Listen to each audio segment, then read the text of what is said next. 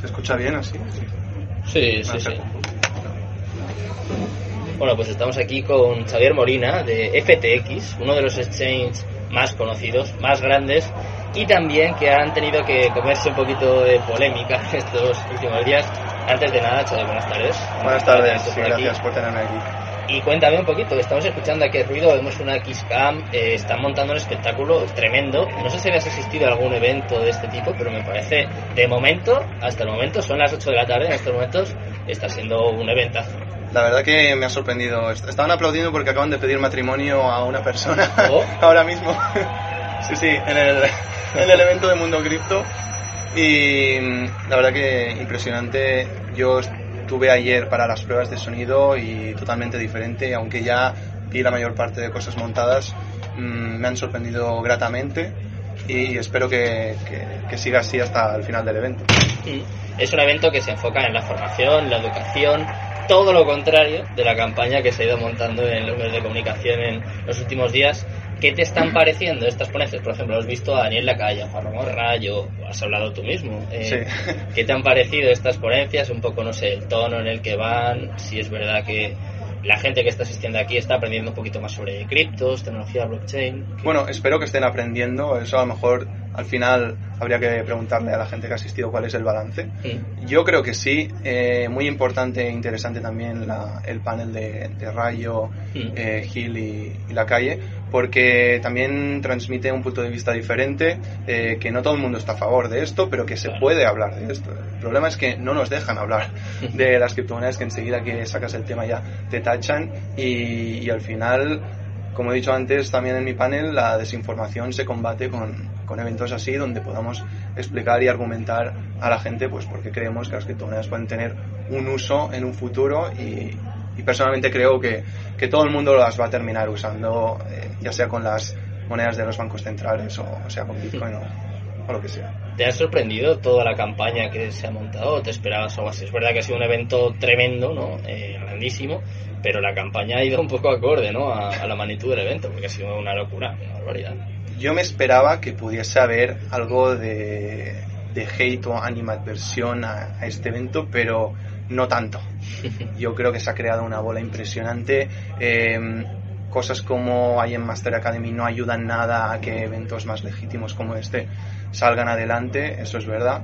Y, y quizás el modo como con el que se promocionó en un inicio este evento pues también ha dado pie a que los medios tengan argumentos o algo para agarrarse, pero cualquiera que haya venido aquí o lo esté viendo en directo verá que, que nada que ver con lo que estaban comentando en la prensa. Mm, eh, justo eh, una de las cosas que estaban comentando en la prensa y que sé que te ha tocado a ti en primera persona, eh, calificaron a FTX como un chiringuito financiero, también, bueno, un término que para empezar no se sabe muy bien lo que significa, pero claro, yo me pongo en, el papel de una persona pues que no tenga mucha idea y ya dice esto es malo, esto es un timo, una estafa, cuéntame primero cómo fue esto y qué tuviste que hacer o qué, qué ha pasado, porque me parece que tuvieron que retractarse un poquito, ¿no? Sí, em, el término chiringuito financiero creo que eh, la persona que lo pensó lo hizo con bastante maldad, porque al final no, no tiene tanta relevancia o no es tan despectivo como parece, como da a entender el nombre, ¿no? Al final estar en una lista donde CNMV te informa de que esa empresa pues no está regulada a nivel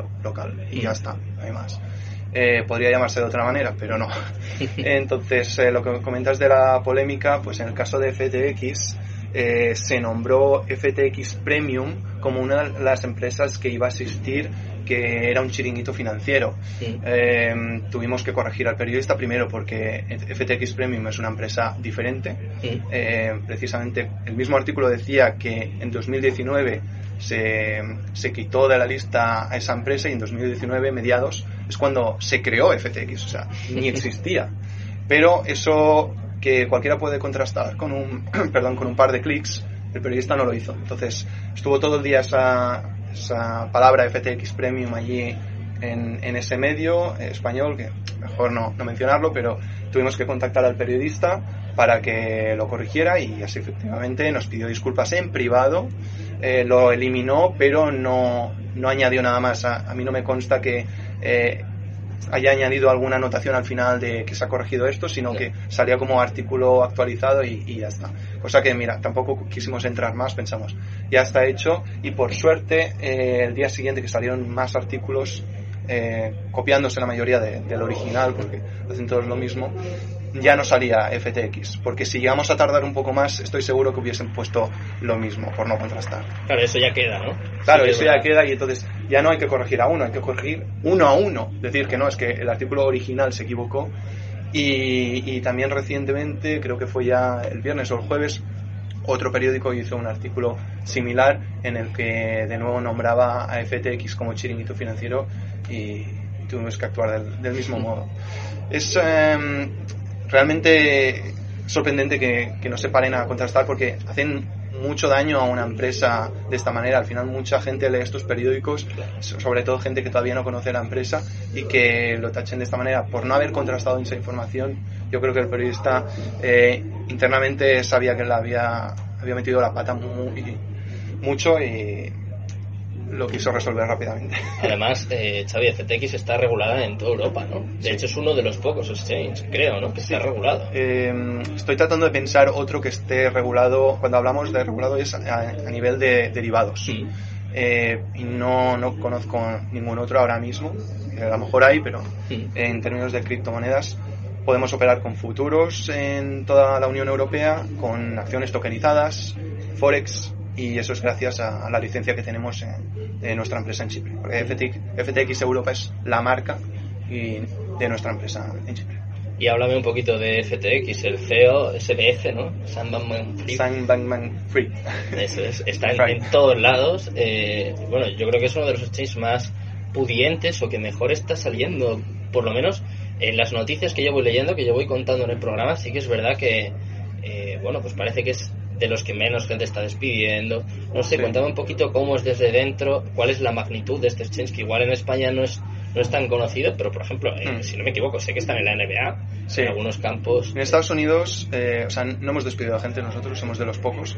En Estados Unidos es una marca muy, muy conocida porque tenemos, por ejemplo, el patrocinio de Miami Heat Stadium, de la NBA. Eh, tenemos también el patrocinio de, de la Liga de Béisbol de Estados Unidos. Tenemos patrocina- embajadores como Stephen Curry de la NBA, Shaquille O'Neal, exjugador. Vale.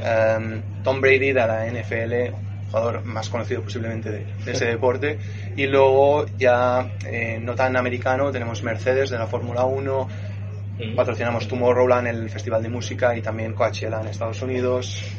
y Qué nivel. Team Solomit en esports, algunas cosas más. Entonces, eh, la marca creo que tiene mucho valor y gracias a haber hecho un buen trabajo con ella, ahora podemos expandirnos tranquilamente en otras regiones y se nos reconoce muchas veces por el trabajo hecho en Estados Unidos.